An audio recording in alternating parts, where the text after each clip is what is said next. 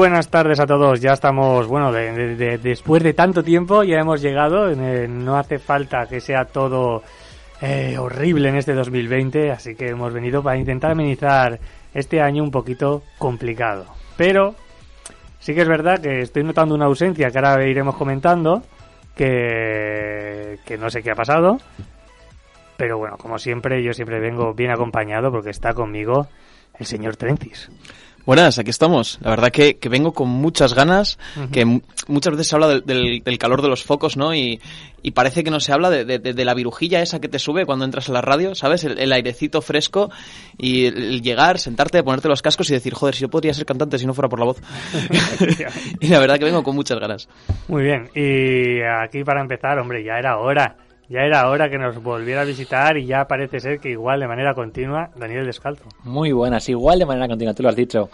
Ya pensaba que ibas a hablar de mí. Cuando has dicho aquí una persona que está ausente, digo ya volver, ya volver a hacer la coñita a hablar de mí. No, no, pero, hay, un micro que hay un micro que está disuelto, es verdad, que no, no, sé qué ha pasado. Pues también con muchas ganas de volver. La verdad es que hacía muchísimos meses que no volvía. Y nada, con muchas ganas. Y es verdad que si todo sale bien, podré estar aquí todos los viernes dando, dando a la vara un poquito. Muy bien, pues tenemos un poco de todo porque traemos eh, estos pocos estrenos que últimamente se han ido poniendo en cartelera eh, debido a todo lo que estamos pasando, pero que poco a poco cada viernes ya van aumentando la lista de estrenos y ya va siendo, parece ser, a pesar de que no vengan los bombazos que todo el mundo quiere, pero por lo menos sigue habiendo una amplia lista de estrenos cada, cada viernes, ¿no?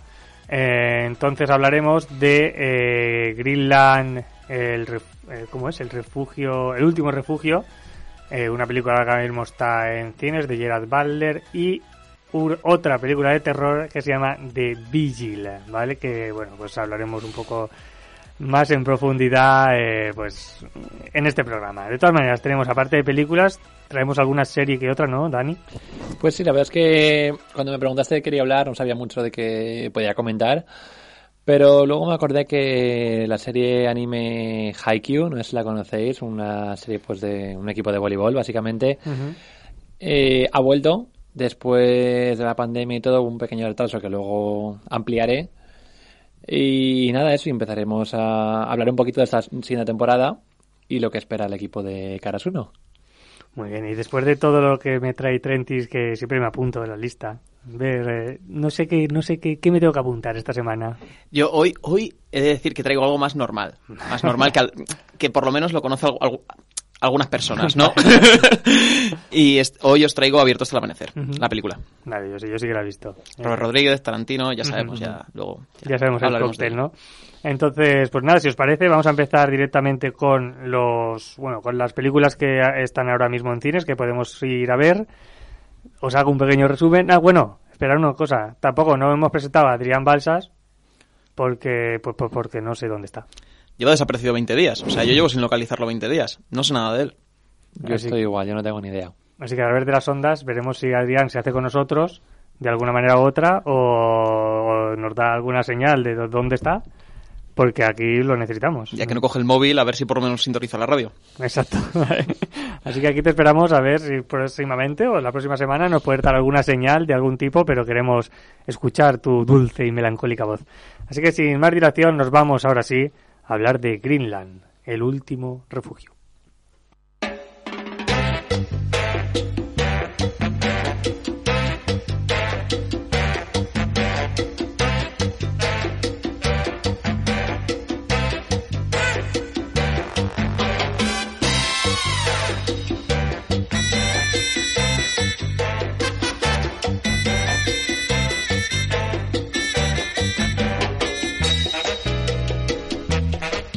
Antes de empezar con Greenland, es que al escuchar la canción, yo.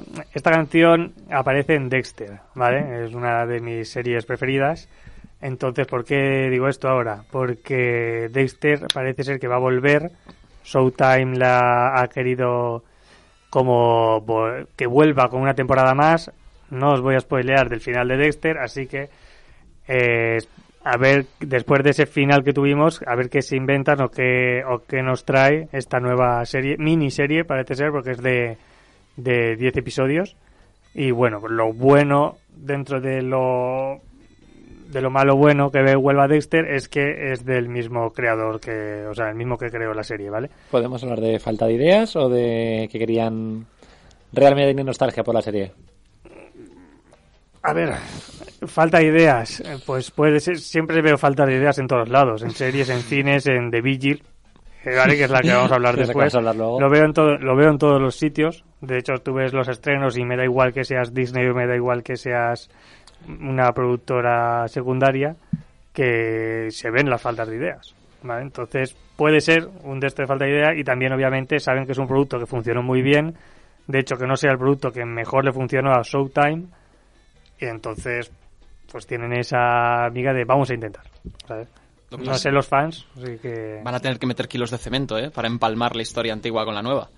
ya, ya veremos, ya veremos por dónde, para dónde va la cosa, pero eh, no sé, a mí, a mí me hizo ilusión verlo, leerlo, la verdad, porque a mí cada vez que veo algo de Dexter es que es una serie que a mí me encanta de verdad.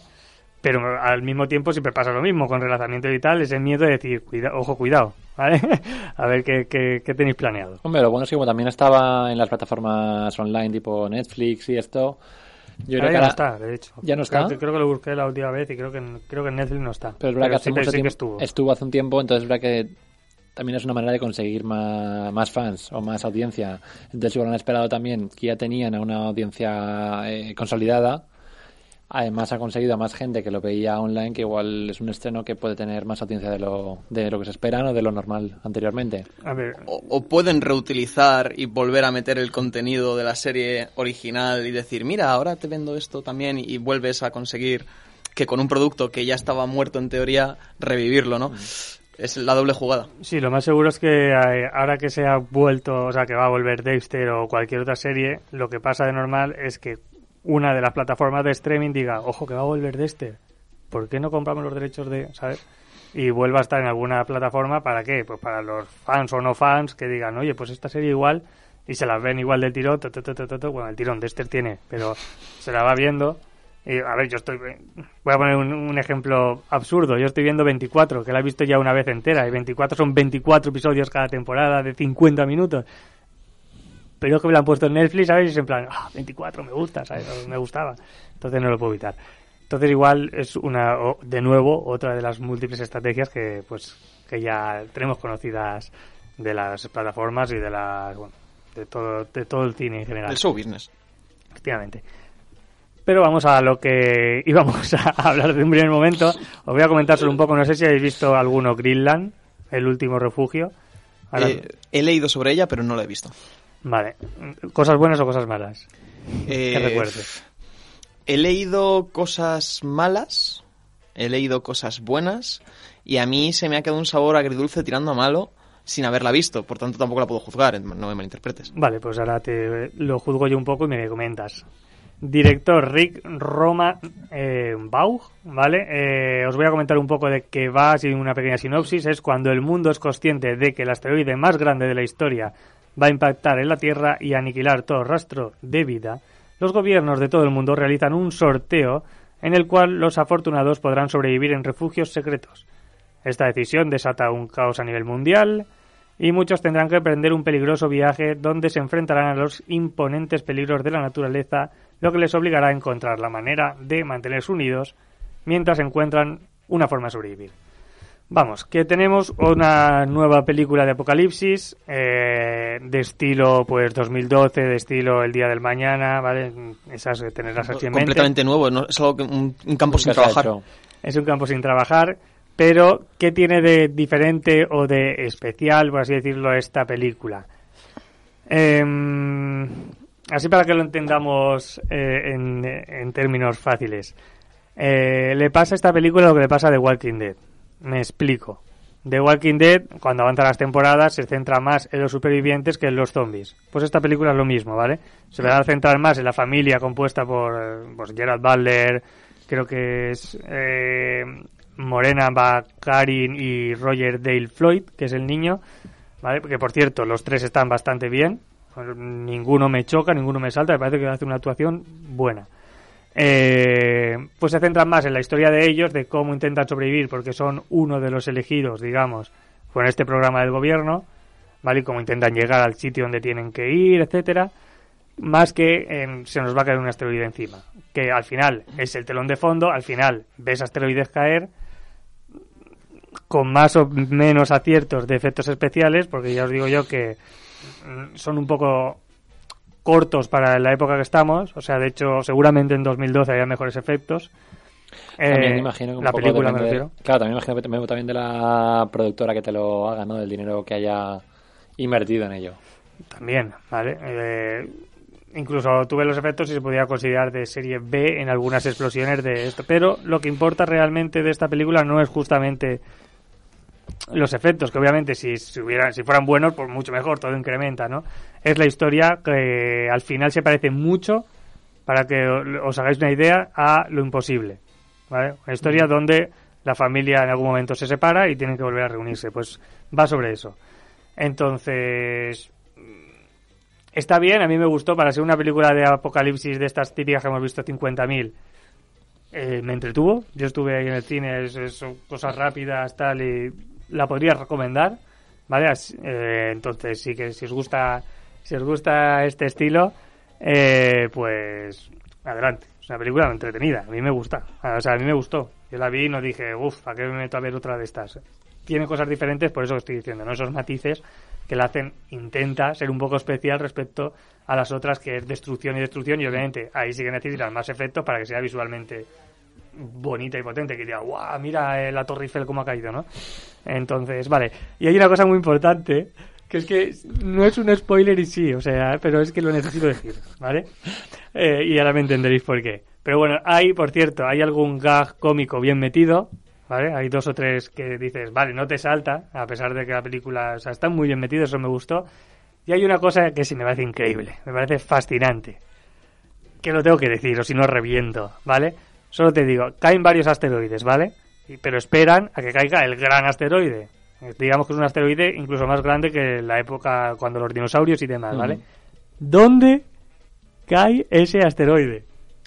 En los Estados Unidos, como todos los asteroides en general y como todos los ovnis. Yo pienso algo de eso también, pero... Chavales, En una plaza de toros... el núcleo del, del asteroide gigante no es en Estados Unidos, es en España. No jodas. O sea, España aparece rodeada por un cuadrado Pero lo han puesto bien, España está Sí, bien. sí, sí, no sí, puesto yo, yo- México yo- ni de, nada de hecho, eso, ¿no? de hecho yo le dije, la vi, la vi con mi novia y le dije, digo, qué raro que hayan dicho, sí, eh, arriba de África, en México o algo de eso, no, pero sí, sí. Qué Eh, bueno, bueno, bueno. O sea, que hay en Europa, ¿vale? Pero sí. el- es que tú ves el núcleo y es, es España total, Qué ¿vale? maravilla. Entonces me, me sorprendió y hasta me gustó. Digo, hombre, menos mal, nos cae algo. En, 2000 en- en 2020, En ¿no? 2020 No, no cosita necesitamos una cosa ¿Por más para, no? pum, vale, otra más. Bueno, pues eso es más o menos un pequeño resumen, ¿vale? Para no, no quiero reventaros, pero es para que os caáis los matices, ¿no? De que es una película apocalíptica que tiene ese drama familiar que tiene, por ejemplo, Lo Imposible. Si os gustan los dos géneros estos así mezclados, pues es lo que tenéis Greenland. Y las actuaciones y tal, la verdad es que bastante guay. A mí me, me convencieron los dos.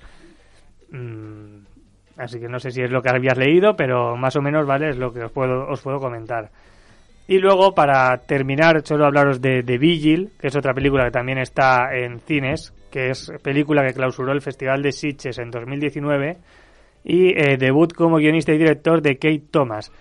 ¿Qué pasa con esta película? Pues primero os voy a hacer un pequeño resumen de lo que va, ¿vale? La sinopsis. Tras acertar en convertirse en Sommer Nocturno, que Sommer Nocturno, ¿vale? Es una práctica judía en la que una persona vigila, por eso el, el, el título, vigila el cadáver de un miembro de la comunidad recientemente fallecido.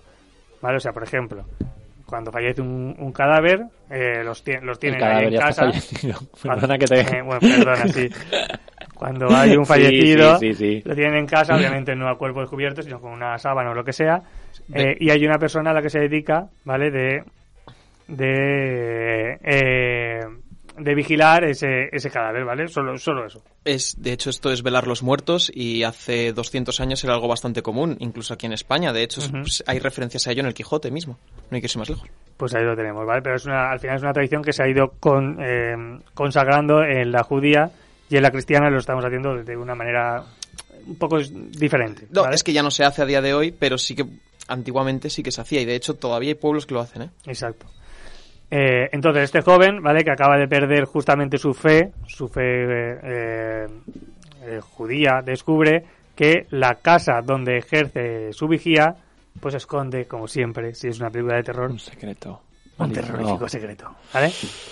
Entonces, con esta premisa, puede ser una premisa buena, pues, sobre todo, eh, yo creo que esta película, si eres judío, te tiene que dar más, más terror, parece una chorrada, pero al te- tener las tradiciones más, eh, más cercanas, te tiene, te tiene que dar más terror que pues uno que tiene, yo que sé, más raíces eh, cristianas o lo que sea, ¿no? Cristianismo, por ejemplo, te puede dar más terror el exorcista, Claro. ¿vale? Y eh, es, la comparativa, incluso comparativa odiosa que han hecho muchos medios que he visto yo, que la comparaban directamente con el exorcista, pero se puede comparar en métodos religiosos, no en métodos cinematográficos, que es lo que parece que no distinguían.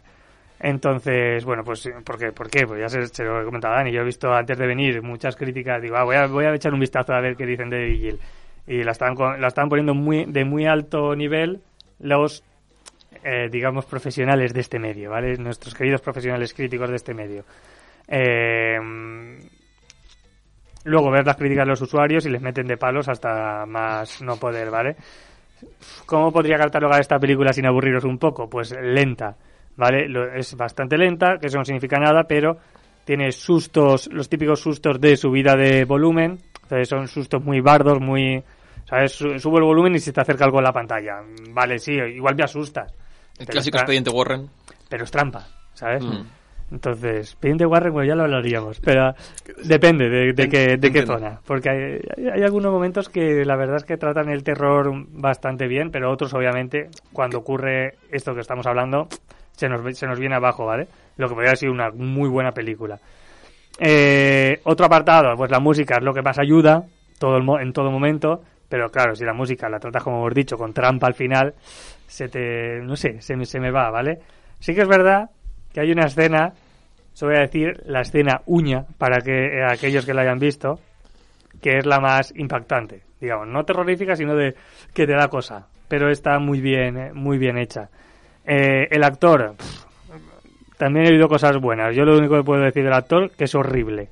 ¿Vale? O sea, Pero horrible de manera de actuar, horrible de feo. no, horrible de, de actor, horrible de actor, horrible de que no me lo creo, pero porque tiene demasiado, mucho drama supuestamente dentro, muchas cosas que asimilar, mu- y yo, yo es que no lo veo.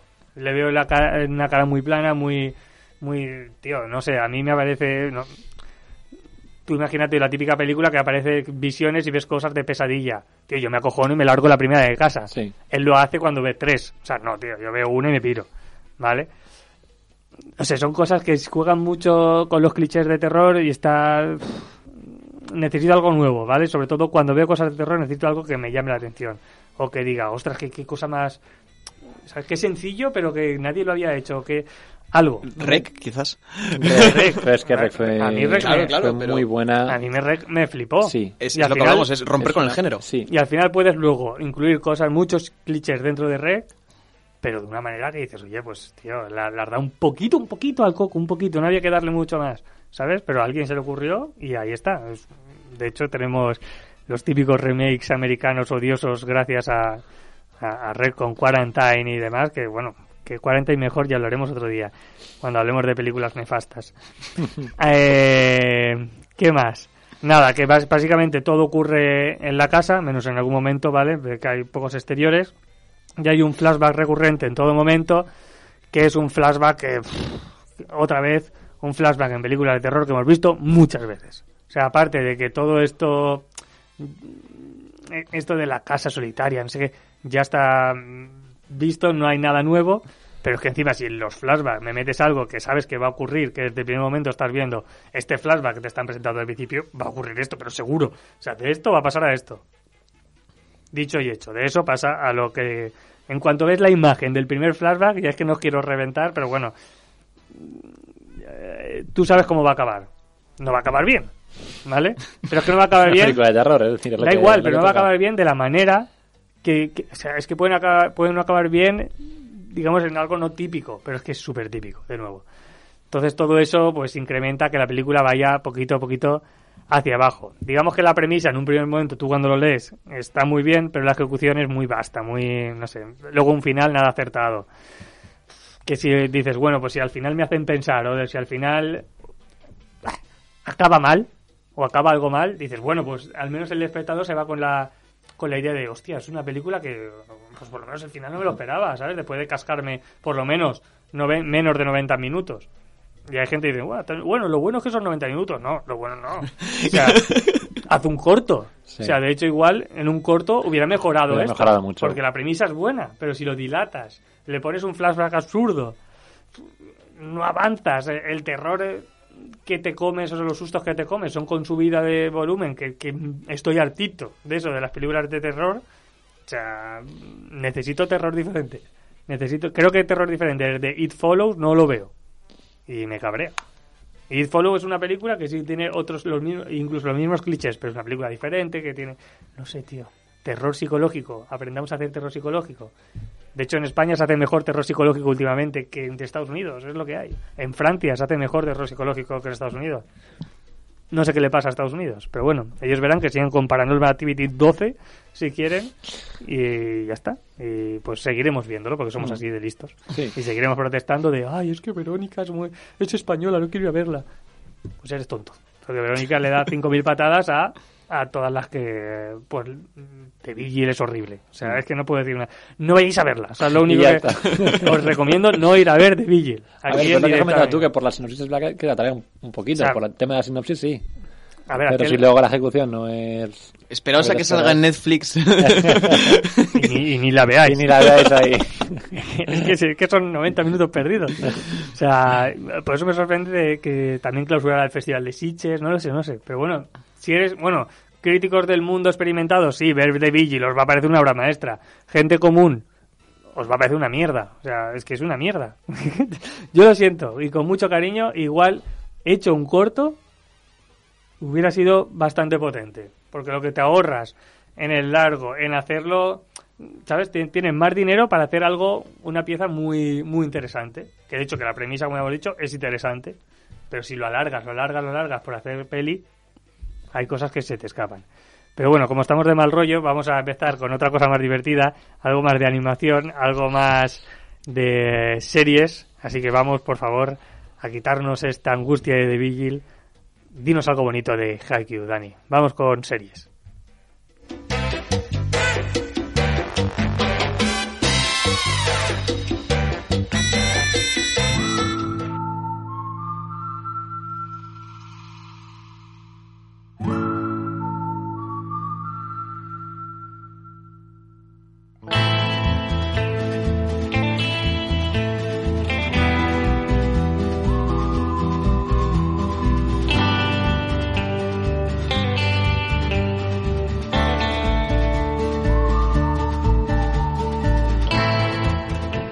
Pues sí, como ya hemos adelantado, vamos a hablar de Haikyuu, en este caso la última temporada, que se llama Haikyuu to the Top. Y bueno, eh, ¿Has dicho última? O sea, pero es última. No, me refiero a la última que se ha estrenado. Vale, vale. Eh, sabemos un poco de qué trata esta serie. ¿La habéis visto? Eh, yo sí. ¿Tú la has visto? Yo personalmente no la he visto, pero sí que me han, me han bombardeado, varios colegas bastante con ella. A ver, sí que es verdad que es una serie que está a mí me atrajo desde el primer momento. Eh, luego ya entro del tema de, lleno, pero es verdad que si te gusta un poco el deporte, en este caso el voleibol, te gusta el anime, es una serie que sabes que te va a gustar. Eh, no solamente por el por lo que es el deporte, porque deporte mucha gente que no le gustaba el fútbol y estaba con Capitán Subasa, Oliver Ibeñi, como le llamamos aquí, eh, 100% con ellos, sino que eso también tiene algo diferente que te atrae desde el, desde el minuto uno, al menos para mí. Sí, yo creo que lo importante no es el deporte, sino es el contexto, que la historia que llevan sobre todo los dos protagonistas. Sí, eso también quería hablar un poco, porque no son solo los dos protagonistas, sino también poco a poco vas viendo cómo vas conociendo a todo el equipo y cómo también dando importancia a cada personaje del equipo. No solamente se centra en uno o dos, sino que se centra en un equipo completo, al entrenador, en todos. Pero bueno, por resumir un poquito, eh, podemos decir que nuestro protagonista se llama Soyo Hinata. Eh, que bueno, que siempre desde pequeñito ha querido jugar a voleibol porque vio triunfar a un chaval que también era de esa misma altura, son los dos muy bajitos, y vio que su héroe, por decirlo así, era bajito y fue uno de los mejores del mundo en voleibol y él también quiere ser como ellos. Eh, eh, ¿Qué pasa? Que desgraciadamente cuando tuvo la oportunidad de jugar en voleibol eh, consiguió formar un equipo, pero directamente lo aplastaron por, su, por un rival que se llama Tobio Kageyama. eh, desde el primer momento tuvieron una conexión bastante mala. Y el problema fue cuando llegaron al instituto, Instituto Karasuno, que es la- el nombre del equipo también, se dieron cuenta que tanto Toyo Kageyama como Inata, que es el protagonista, deberán formar un equipo. Deben estar los dos juntos y ahí está un poco también el problema, pero también yo creo que es la solución ¿no? al, al equipo, porque los dos cuando están enfadados eh, no hay equipo, es decir, juegan, pierden todos los partidos, pero cuando están bien, cuando están de buen rollo, eh, llevan al equipo al éxito desde, vamos, en cualquier partido. Siempre se inventan algo diferente, algo nuevo, o a veces hasta de coña, pero algo consiguen para, para pasar a la siguiente ronda. Entonces, bueno, eh, sin hacer mucho spoiler, el objetivo de esta temporada básicamente es ganar el torneo de invierno. Ellos consiguen ganar unos cuantos partidos y tal, entonces al final consiguen, intentarán eh, ganar el torneo de invierno. Eh, para hablar de esta última temporada, quería comentar primero de todo que tenía prevista la fecha del estreno en verano. Pero ¿qué pasó? Que está el virus, eh, todo el rollo, pues bueno, como muchas series han tenido que atrasarla. Eh, así que este pasado 2 de octubre fue el estreno, por lo tanto han vuelto, llevan ya dos capítulos nuevos. Eh, van a haber 25 capítulos esta temporada eh, y actualmente van por 15. Por lo tanto, que quedan otros 10 para disfrutar del equipo de Karasuno, que también, si no recuerdo mal, lo, pueden traducir como los cuervos negros o algo de eso en, en japonés, creo que lo llaman, Asia Karasuno. Y nada, básicamente eso, yo la recomiendo, pero de siempre. De siempre por eso mismo, por lo que estaba comentando antes. Es una serie que gusta mucho, los personajes son todos muy diferentes, pero a la vez es un grupo que se apoya entre ellos. Y luego también, aunque solamente haya un protagonista o dos protagonistas, llega un punto que en algunos capítulos tienen más importancia a otro personaje del, del equipo y eso también está muy bien, que no se centre solamente en un personaje, sino también en todo el conjunto. Me recuerda en este caso, salvando muchísimo, muchísimo las distancias, por ejemplo, Naruto, en el momento cuando están con la guerra y todo el rollo, eh, no solamente están dando importancia a Naruto y yo qué sé, y a Sakura, por ejemplo, sino que estás con Hinata, estás con Neji, estás con, con no sé, con muchísima gente. Y es algo que es de agradecer también, porque muchas veces la serie se centra solamente en los protagonistas y ya está. Pero aquí que den la oportunidad de dar a conocer a más personajes, que tengan una historia, que puedan desarrollarse durante toda la trama, es algo que yo personalmente me gusta mucho y lo ojalá sigan así, la verdad. La verdad que los personajes secundarios, sobre todo en, en animes y tal, si están bien hechos y están bien trabajados, yo creo que levantan mucho la serie. Y si no, mira The Last Airbender. Ujú. Yo es que la verdad no tengo nada que decir. Yo es que yo eso estaba pe- evitando. Digo, por favor, que no me diga ningún spoiler, que no voy al No, día. no, no, no iba a hacer ningún Estaba spoiler. haciendo- Pero sí, sí, bien, bien, perfecto. Yo también, ¿eh? Yo... eh, Me pasa lo mismo, que al final es una serie que tú igual sí, que tú has jugado a voleibol, ¿vale? Pero que yo no he jugado a voleibol o que mucha gente no ha jugado a voleibol, y menos en España, ¿sabes? Lo, lo tradicional, ¿sabes? Lo, lo que más juega la gente, fútbol, baloncesto, ¿vale? Eh, pero es una, es una serie que aunque tú en tu vida digas, pues yo no sé, en mi vida no me voy a poner yo a ver una serie de voleibol, ¿qué pinto yo bien? Está muy guay, ¿vale? Porque es que sí, es de voleibol, ¿vale? Pero se puede aplicar a cualquier deporte en equipo, ¿vale? Cualquier deporte en equipo. Entonces, es algo que la serie pues es de destacar, que al final lo que importa a ver, es, es la unión del equipo, la, ¿sabes? Toda la fuerza que hacen juntos, los personajes en sí. Es muy interesante, a mí me gusta. De- Desde Oliver y Benji creo yo también que no veía ninguna serie de, de deporte, deportes. así de anime y tal. Me puse con... eh, eh, Benji me refiero que hace un montón. Eh, me puse con, eh, con Haikyuu, ¿cómo lo Haikyuu. llamas tú? Haikyuu. Haikyuu, sí. Es que claro, es que yo juego Haikyuu, Haikyuu, Hai- es que es muy complicado. Pero bueno, la de volei. Hai- La de volei, la de volei. Yo veo una Eh, K y digo, pues Haikyuu será. Haikyuu, sí, sí, sí. Eh, pues muy interesante. Yo la verdad es que de los animes así de deporte que mejor he visto ha sido este. Y incluso empecé, eso es verdad, empecé uno de baloncesto. Y tampoco, ¿sabes? Pues sí, pero no es Haikyuu. Yo es que de ¿sabes? baloncesto... O sea, entonces tiene mucho que... Yo es de que hecho me recomendaron una, perdona, No, no, no. de... que dije, hostia, hasta ahí voy a llegar. De... de, de esto sobre hielo, de, pati, de Patinaje sobre hielo. patinaje sobre hielo, que me decía, es buenísima, es buenísima. Y digo, "Uf, ya, pero, pero bueno, también me pasó con, con volei, ¿sabes? Sí, Hay claro. que darle oportunidad a todo que nunca se sabe. Es claro, Haikyuu lo bueno que tiene es que conectas con los personajes y esa es la diferencia que en muchas series no consigues, ¿no? Que igual la temática te gusta, eh, lo que están haciendo te gusta, pero por algún motivo no llegas a conectar con los personajes, no te acaba de atraer. En este caso, mm, conectas con muchos de ellos, las diferentes pers- personalidades que tienen. Es una serie que está muy bien. De hecho, muy la tenemos conseguida. en Netflix, ¿no? Está en Netflix. Posible- no todos Lo que pasa es que solamente está episodios. la primera temporada, creo recordar. Vale, pero bueno, que en, No, en pero la- es una buena cata. Tú pruebas está. la, pruebas la primera y si no ya buscarás la segunda ya. Sí, si no, ya te eh, apañas para buscar la segunda. si No, te no, eh, Pero, si alguien lo quiere ver, eh, sé que en Crunchyroll está, Está está. Haikyuu. Está toda la temporada y cada semana que sale en Japón, eh, bueno, sale aquí, no es el mismo, al mismo momento o al día siguiente, pero vamos, que la tiene disponible en Crunchyroll. Sí, sí. Pues, bueno, pues tenemos ahí esas dos plataformas para poder ver las series y pues si, si os llama la atención. Bueno, Sí. en Netflix está en español, creo recordar. No lo Al menos sé. la primera. No lo sé. Por Sí, lo es menos en la serie sí que está traducida al español, dos temporadas seguro. Entonces, bueno, pues y luego ya, pues como todos los animes del mundo, Sí. subtitulados. Correcto. No pasa nada. No pasa se lee. nada. si vale Yo- la pena, se lee. Yo iba a comentar también que es que eh, ahora que has dicho lo de deportes, hasta aquí vas a llegar cuando dijiste, has dicho lo de patinaje sobre hielo, que también he dicho que has visto una de baloncesto. Yo recuerdo una de baloncesto, que no sé si era anime o no, cuando éramos muy pequeñitos. ¿Se acordáis de Chicho Terremoto? Sí, sé cuál dices, sé cuál, sé cuál serie vas a ver. Chicho Terremoto. Sí, sí. Esa serie yo me acuerdo de verla todos los días. Yo cual- no era muy fan, pero sé cuál es. yo me acuerdo de ese, la verdad, era un chaval también que me divirtió mucho, la verdad es que sí, que estuvo muy bien. Nada, referencia que quería comentar. Muy bien. ¿Te convencido o qué? Después de que está todo el mundo ahí. Yo-. Y es que, a ver, a mí el anime es, es un género que en general me gusta bastante. Pero es que es- voy a ver por lo menos un episodio por, porque ya tengo pura curiosidad, porque yo el- lo que viene a ser el, el voleibol, no mucho. Lo que viene a ser este tipo de, de animes más sonen, más tal, no mucho. Mm, pero claro, me, me lo habéis vendido ya tanto que digo, es que ya lo tengo que probar aunque, decir, aunque sea para decir que no me gusta. A ver, son 20 minutos, tampoco... Sabes decir, eh, Vigil es una hora y media. Mira, compáralo así. No, hombre, claro, pero solo, eso es- solo deberías ver Compárame el caviar con...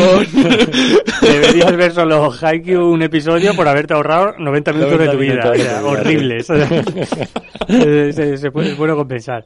Bueno, yo opinaba lo mismo, eh, también. Me refiero que eh, yo me gusta ver anime. me- tampoco soy de los que ve todos los días. Tampoco tiene que ser algo que, pues mira, un día diga, hostia, me apetece ver algo diferente y me pongo a ver y de repente choqué con eso. Creo que no sé si nadie me lo recomendó, es que ya ni me acuerdo. Pero, y pensaba lo mismo, uy, volei. Uy. No, en plan, o sea, no, no te nace ver una serie de Sí. volei, no te nace. O sea, si no lo has practicado, si no, si no te llama la atención. Pero es que luego a raíz de eso dices, ¿qué te, qué te apetece jugar a? Estoy aprendiendo un montón. O sea, Vamos plan, a la playa y- te- las posiciones, no sé qué, te lo explican bien. Es interesante. O sea, por lo menos. Mira, pues, pues, si quieres aprender un poco de volei, también viene bien el Haikyuu. Es una buena manera. Adri, alias el desaparecido, también me dio bastante matraca con ella en el momento que se la vio. No, no vamos a ser nosotros los que te sigan dando matracas. Si no, quieres, no, no, no, no, Yo, yo, yo prometo que cuando saque un rato pro- probaré a ver un capítulo Vale. en que sea y a lo mejor me gusta y digo, uff, me gusta, pero aún así es, ser, es muy larga es muy y os diré a probable. todos, no me ha gustado. Claro, puede ser, puede ser. Vale, haz la prueba, que aún así... Que son 20 minutos de tu vida, así que no pasa Haz nada. la prueba y si un día lo- la haces, nos traes tu pequeña sinopsis. Claro. En plan, es una mierda. Y nosotros decimos, pues no, porque tal. Pero lo, lo debatimos que estaría Claro, bien. alguien tiene derecho a equivocarse. Así que. dos de tres, o sea, uno de Uno de tres, tres, no no, pasa de nada. cuatro realmente, cuando aparezca sí, este señor. Eh, pues nada, si queréis vamos a abiertos al amanecer, ¿vale? Vamos con tu sección y así pues vam- vamos cambiando un poquito de temas. Y creo que parece ser que sí que nos va a dar tiempo a un debate que tenía yo aquí escondido en esta cajita que veis aquí invisible, Sí. que lo abriré, ¿vale? A última hora, a ver qué, a ver qué me comentáis, que me apetece mucho escucharos. Vamos allá.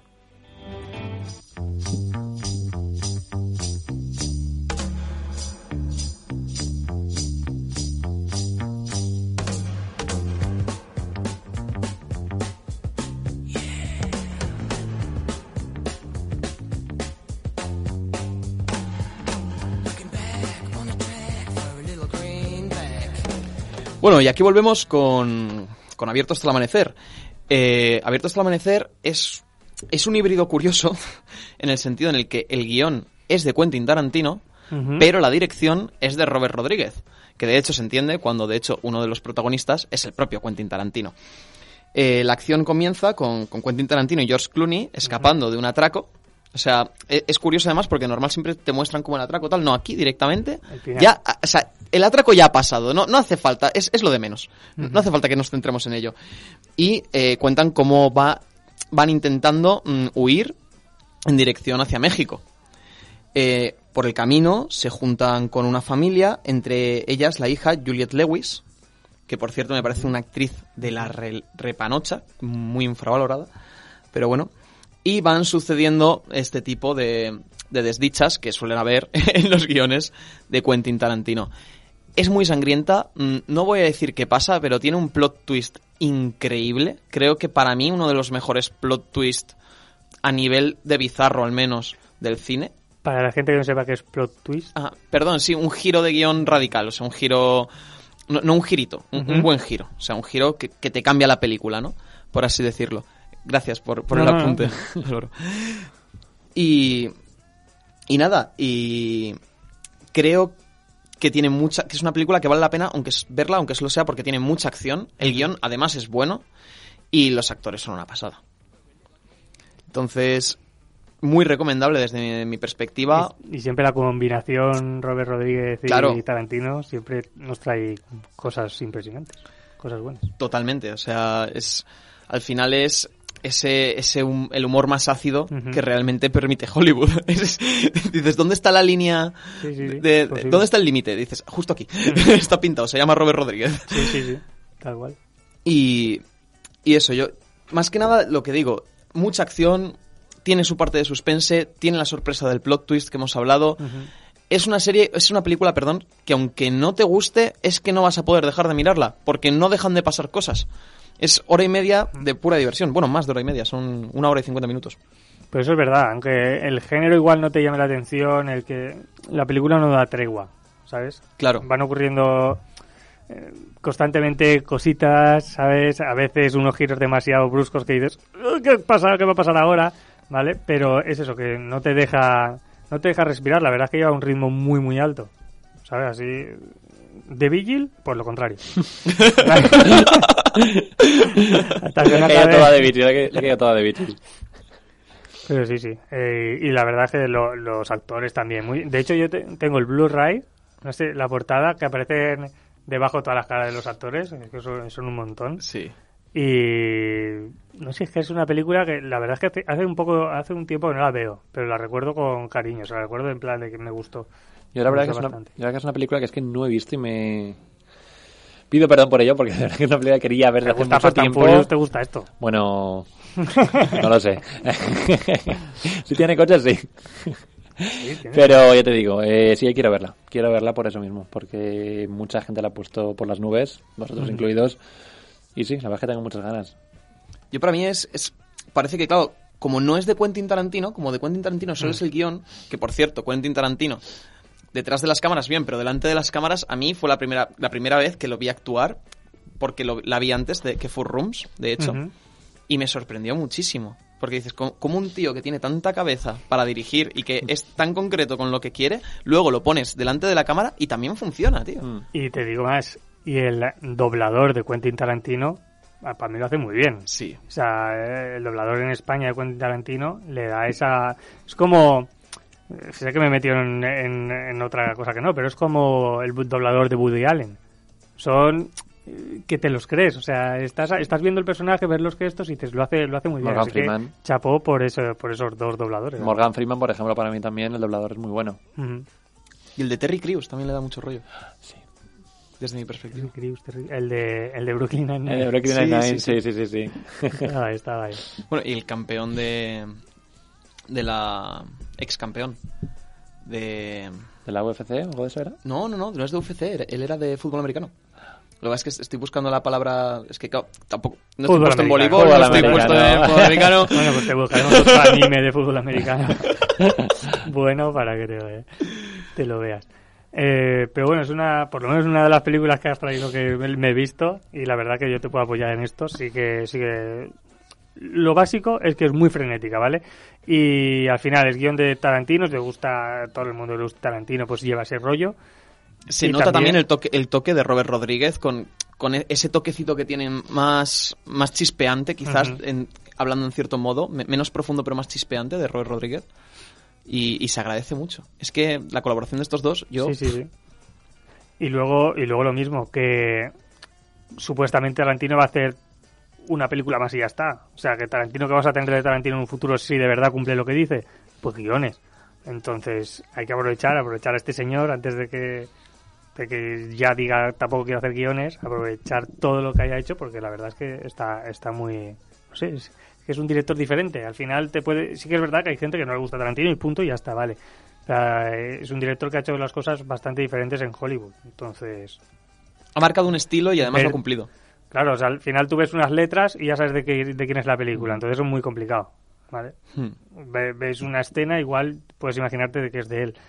Eh, yo creo que es algo que, de hecho, está sonando Reservoir Dog desde fondo.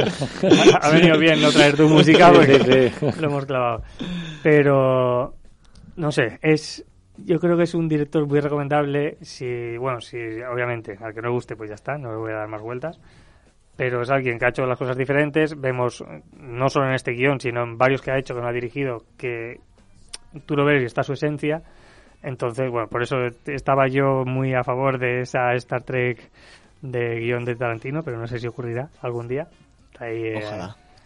Eh, entonces, desde aquí nada, desde aquí recomendarosla si no la habéis visto, y es una película que tiene sus años, entonces... Del 96, concretamente. Entonces, pues eso, pues aprovecharla antes de que pues alguno de nosotros dos spoileemos más de la cuenta.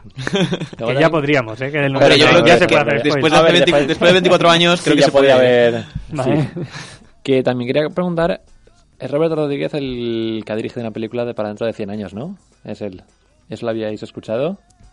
Eh, me, suena el concepto. Se llama, eh, la película se llama 100 años, la película que nunca veréis, se titula así. Eh, Robert Rodríguez creo que la dirigió en 2015, si no recuerdo mal, y se estrenará en 2115. Eh, según comentan, está en una caja fuerte, pues está, que solo se abrirá, es electrónica, y que solo se abrirá en 2115, donde la gente podrá disfrutar o no de la película. Efectivamente es de Robert Rodríguez. Es de Robert Rodríguez. y ojo que la música es de Farrell Williams. Sí, y John Malkovich también está por ahí. Eh, nada, por comentar también la curiosidad, que es, una película, sí, que dirigió, creo que fue y la acabó en, en 2015. Y no sé exactamente cómo es, sí que hay un tráiler, lo podemos mostrar la semana que viene si interesa, la verdad es que no dice mucho. Creo que es una especie de película futurista. No sé hasta qué futuro lo, llegará, que, pero... Lo que me pregunto en cierto modo es en qué formato la dejarían en la caja. Porque claro, si lo hubieran hecho hace 100 años... Ostras, como si fuera VHS, imagínate. Claro, que, que VHS hace 100 años. bueno, ya, o sea, sí, sí, sí. En vinilo, la, la habrían dejado en vinilo. sí, sí, sí. Que bueno, a lo mejor luego los... Igual viene con un cassette, o sea, con un reproductor o un... o a lo mejor los modernos de luego de la época dicen, ah, el holograma, yo paso del holograma, lo, donde se ve bien las cosas es en el DVD. que me vayan ocurriendo por el lado. Pues, pues, puede ser, puede ser. Pues sí, sí, eh, ya os digo, entonces está en una caja fuerte electrónica que se abrirá, es un 100 años. Y se titula así, 100 años la película que nunca verás. Eso es como el... ¿Cómo se llama? Como lo de Berlanga. Que Berlanga también tenía, dejó como un, guion, escrito y tal. Que se tenía que abrir este año, si no recuerdo mal, ¿no? este año o se ha abierto ya. Pero que, bueno, que supuestamente no sabíamos qué era. Pero eh, cuando hablamos con su hijo en, un, en esto del CEO y tal, decía que creía que era un guion. Era un guion, sí, yo creo que confirmaban que era un guion. Entonces, pues nada, hay un guion de Berlanga por ahí que supuestamente ya o, no lo han abierto o lo van a abrir. Igual esperan a ver, eh, como los Goya será el año que viene, creo que es en Valencia, ¿no? Con todo esto no se sabe.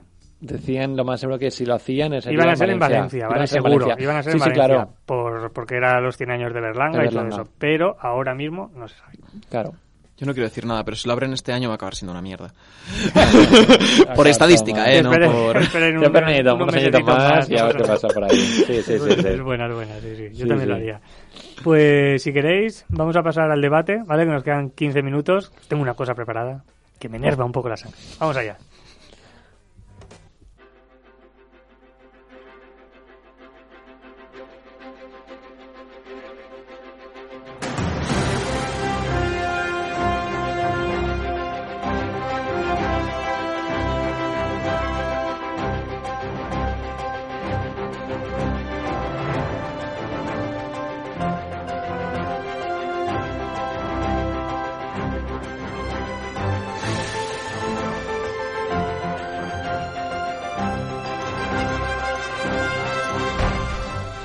Bueno, como estamos muy frenéticos y, y, demás, pues no hemos dicho ni que podéis comentar por en un flash 65, ya quedan 15 minutos, ya es tarde, pero bueno, podríais hacerlo. Seguimos leyendo, seguimos leyendo. Pero eh, sí, Marta ha comentado desde el principio que nada, que como que nos da la bienvenida, ¿no? Que, que vuelve en un flash y que casi se lo pierde, que nada, que ánimos. Así que nada, gracias Marta por estar ahí siempre y comentarnos. Luego, antes del debate, son unas pequeñas cosas para que no se nos vaya la pinza y se nos olvide. Solo deciros eh, que este viernes, obviamente, hoy también hay estrenos. Os voy a decir solo, si eso, los tres más importantes. Imaginaros. Y, y nada, y, para, para terminar de rematar esto, y vamos con lo que nos queda de, de, de debate. De debate, ¿vale? Eh, nada, nos estrenamos eh, de parte de España, estrenamos No Matarás, una película dirigida por David Victori y protagonizada por Mario Casas, ¿vale? Es un thriller que ahora mismo no os voy a contar, ¿vale? Veis el tráiler y ya está, pero básicamente porque no tenemos tiempo y queremos ir al debate. De todas maneras, eh, nada, ponerlo, ¿vale? No Matarás es la película que estrena Mario Casas en este pues en este mismo viernes. Uh -huh. También tenemos, uy, esta me la voy a saltar que es la que más ilusión me hace. Tenemos Las hijas del Rage de Reino Unido, ¿vale? Dirigida por Andy Goddard, pues un thriller dramático de basado en hechos reales de los de la Inglaterra del 39. Y también por es, último, atentos. ¿Puedo decir? Bueno, no, es que igual no es la misma, no es la misma, tira, dilo. Atentos. Igual no es la misma. Porque tenemos Shin-Chan en Australia. Efectivamente. Tras las Esmeraldas Verdes, ¿vale? Película japonesa dirigida por Mas Masakazu Hashimoto. Una película, como ya sabéis, de animación. De hecho, de esta me apetecería hasta leer en la sinopsis si nos da tiempo después. eh, iba a comentar esa misma, digo, no sé por qué. Yo porque tengo faena, si no nos hemos Me da a mí que la Shin-Chan. Vale, así que tenemos esas tres en... maravillas. Como, realmente son los tres estrenos de este de esta. Hay muchos más que luego si queréis os puedo comentar por encima, pero bueno, vamos a ir solo a un pequeño debate que yo tenía ahí escondido bajo la manga y tenía ganas de soltarlo, que es sobre eh, la aparición de Disney Plus, la aparición de Disney Plus, que la llaman. Disney Plus Plus, la aparición de Disney más, que es eh, algo rompedor no porque sea una plataforma de streaming, si ya no, porque ya tenemos muchas, sino porque ahora Disney parece ser que está cambiando la estrategia y está decidiendo no estrenar en cines y estrenar directamente en su plataforma. Ya ha pasado con Mulan, de hecho con una medida que era un poco, pues, eh, no sé cómo catalogarla, no sé si catalogarla incluso de poco ética, pero la medida de estrenar Mulan en la plataforma, que hasta ahí bien, pero en el momento en el que tienes que pagar, no sé si eran casi 20 euros. Más de 20, 20 Aparte 24. de estar pagando, digamos, la suscripción de Disney Plus. 23, 24 creo que eran. Para ver la peli. Eh, pues bueno, un, un tanto exagerada, no sé cómo le habrá salido, pero parece ser que Disney sigue, eh, sigue aún así estrenando películas, aunque creamos que le ha salido mal, sigue estrenando películas, eh, va a seguir estrenando películas y estrenos en su plataforma en vez de cines, como va a, como va a ocurrir con la nueva película de Pixar eh, Soul. Eh, entonces, esto es un mazazo grande, muy grande para los cines, ¿por qué? Porque Disney no es solo Disney. Disney eh, tiene la, ahora mismo la mejor plataforma de animación del, de, de, de los últimos años, que es Pixar. Disney tiene una productora entera que es Fox. Disney tiene una de las sagas más importantes de la historia, como pongámonos como nos pongamos, Star Wars. Y Disney tiene algo que está muy muy de moda y es muy importante en la cultura pop, que es Marvel. Entonces, Disney tiene todo. Tiene mucho. ¿Qué significa eso? Que cada, cada año en los cines tú ves el baremo y de las 10 películas más vistas en cines y que más han recaudado, 8 son de Disney, sin ir más lejos y sin exagerar. O sea, son datos, no estoy exagerando. ¿Qué significa eso para los cines? Pues es un, es un mazazo importante, y más en esta época. Supuestamente Disney está estrenando en plataformas por todo lo del COVID. Pero creo que no va a ir hasta ahí. Creo que va a seguir estrenando en plataformas. Entonces veremos lo que pasa.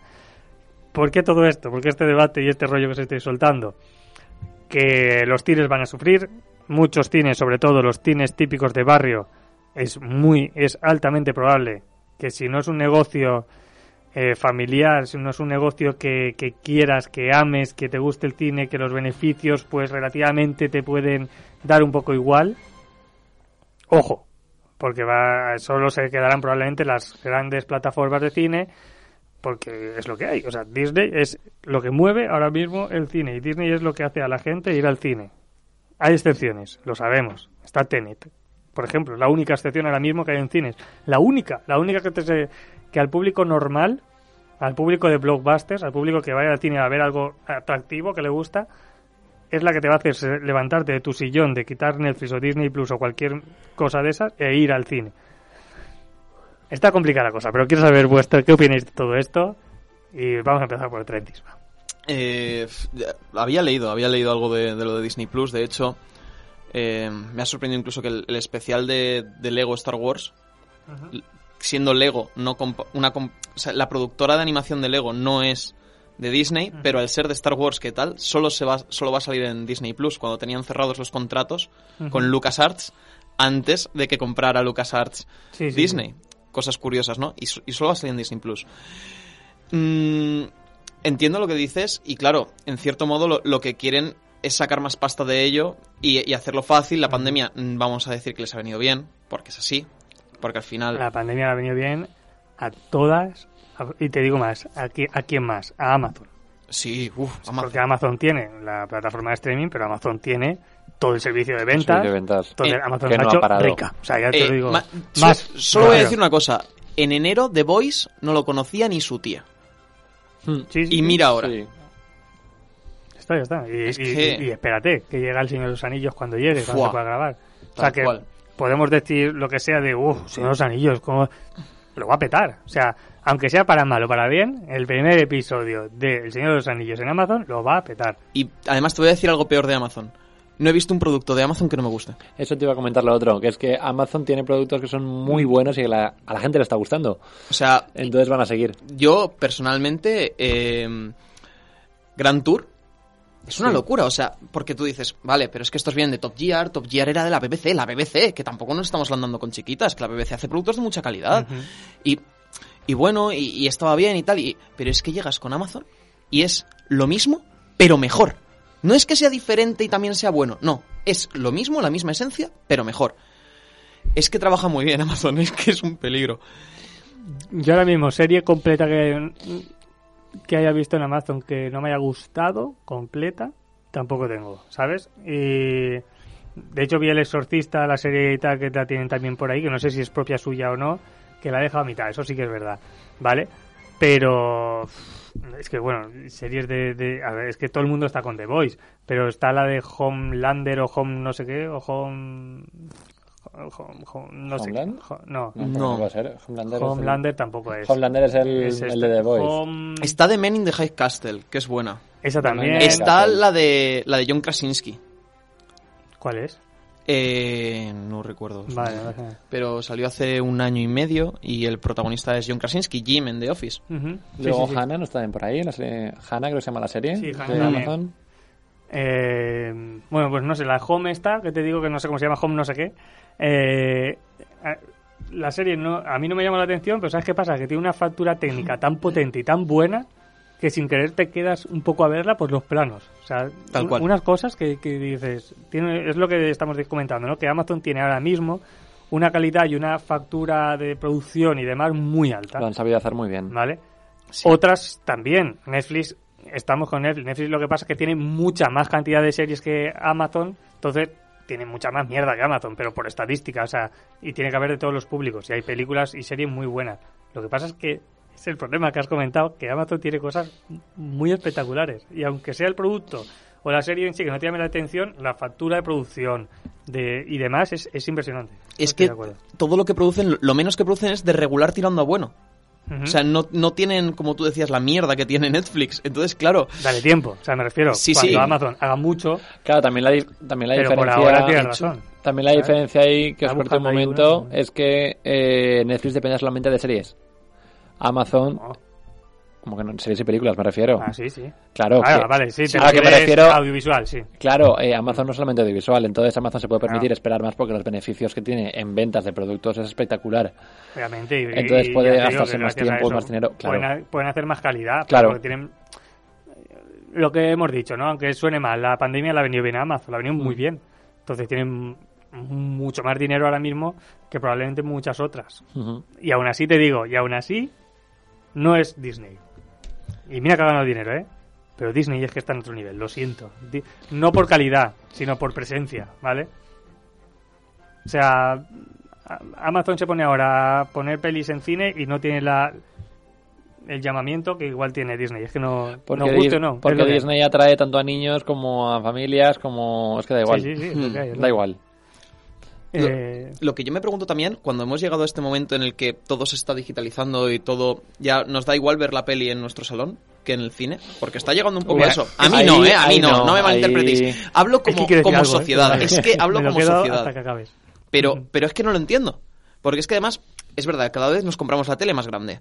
Más curva, hasta que sean Sí, sí. cilíndricas. Salto otra vez. claro, 4K, 5K, ya vamos, no, no pueden haber ya más Ks.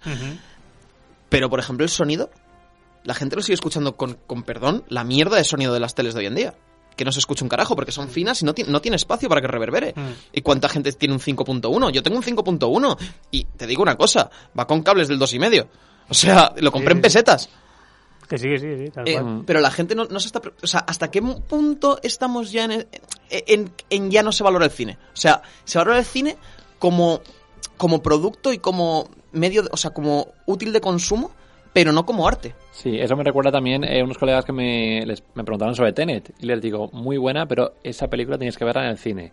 Me dicen, la ver en casa. Digo, no, es que el sonido es tan espectacular que es que en, la tel- en, en una televisión de casa no la vas a disfrutar tanto. Y otra más, que es lo que quería decir, y, y también eh, creo que he comentado. Mm, Me niego rotundamente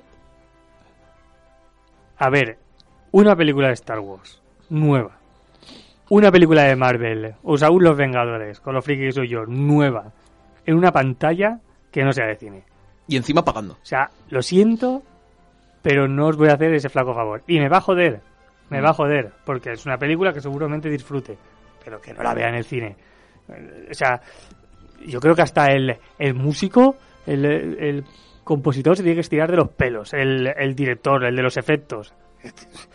Mete mantines, tío. Avatar, como estábamos comentando. Estaba Creo que comentando. Avatar ahora mismo, si es de Fox, es de Disney. ¿Cómo vas a ver, te guste o no te guste Avatar? ¿Cómo vas a ver La Avatar 2, 3 y la 4, es que no este puedes hacerlo. móvil? No, no, no, es que ¿Vale? no No disfrutas de la calidad. ¿vale? Avatar 1 te gustará más o menos, pero los efectos especiales eran una barbaridad. Es decir, está súper, el está 3D muy bien para la hecho. época, otra cosa que nos ha hablado, el 3D. Con esto se encargó el 3D. Bueno, Sí. más que ver, se lo encargó, 3D lo, han puede- privatizado.